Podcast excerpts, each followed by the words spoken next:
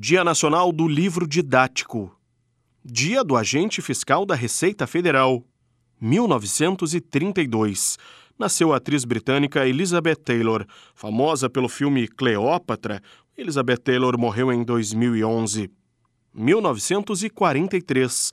Nasceu Carlos Alberto Parreira, técnico de futebol do Brasil em 94, no Tetra Campeonato. 1955 Nasceu em Belém do Pará o cantor Beto Barbosa. Entre os sucessos dele está a música Adocica. 1991. Terminou a Guerra do Golfo, na qual os Estados Unidos, liderando outros países, atacaram o Iraque, depois que o ditador Saddam Hussein invadiu o Kuwait. 2010. Um terremoto atingiu a região central do Chile, deixando um quadro de destruição e de mortes. O tremor chegou a ser sentido nas áreas mais altas da cidade de São Paulo. 2011. Morreu aos 73 anos o escritor gaúcho Moacir Scliar.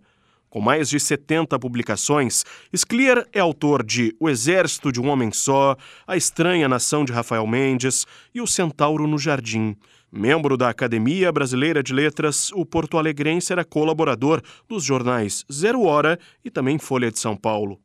2015 morreu o ator Leonard Nimoy, famoso por interpretar o personagem Spock na série de filmes Jornada nas Estrelas. Com a edição de Vicente Nolasco, falou Ramon Nunes.